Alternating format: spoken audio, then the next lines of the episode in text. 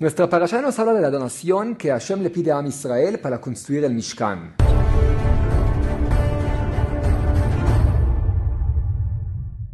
Dice el Zohar Kadosh que cuando Hashem pide Vaikhuli Terumá, que tomen para mi donación, realmente Terumá significa Tarum Hei, elevar la última letra Hei del nombre de Hashem, que representa el Olama Asiyah, el mundo de la acción, que es este mundo material. ¿Y cómo hacemos eso? A través de la Torah, porque Terumá tiene las mismas letras que Torah.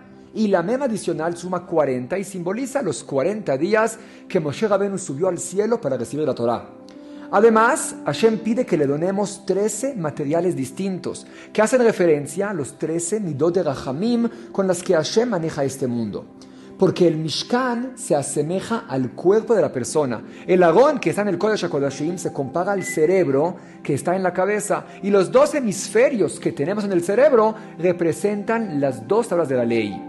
Y así como el cerebro tiene tres meninges que lo protegen, también el agón estaba hecho con tres cajas, una dentro de la otra. Además, el agón tenía cuatro argollas, dos argollas de cada lado, que representan los dos ojos y los dos oídos que le pasan la información a nuestro cerebro. Y los palos que tenía el agón son como los nervios ópticos y los nervios auditivos que tienen una conexión directa con el cerebro. La nariz y la boca se asemejan al incienso y a la tefilá que hacía el Kohen Gadol en Kodesh HaKodashim. Después tenemos el ejal que representa la parte superior del cuerpo y tenemos el shulchan con los panes que simboliza el alimento y se compara al corazón que alimenta a todo el cuerpo. Al otro lado tenemos la menorá con las velas que simboliza la sabiduría de separar entre el bien y el mal y se compara al hígado que filtra y separa los componentes de la sangre.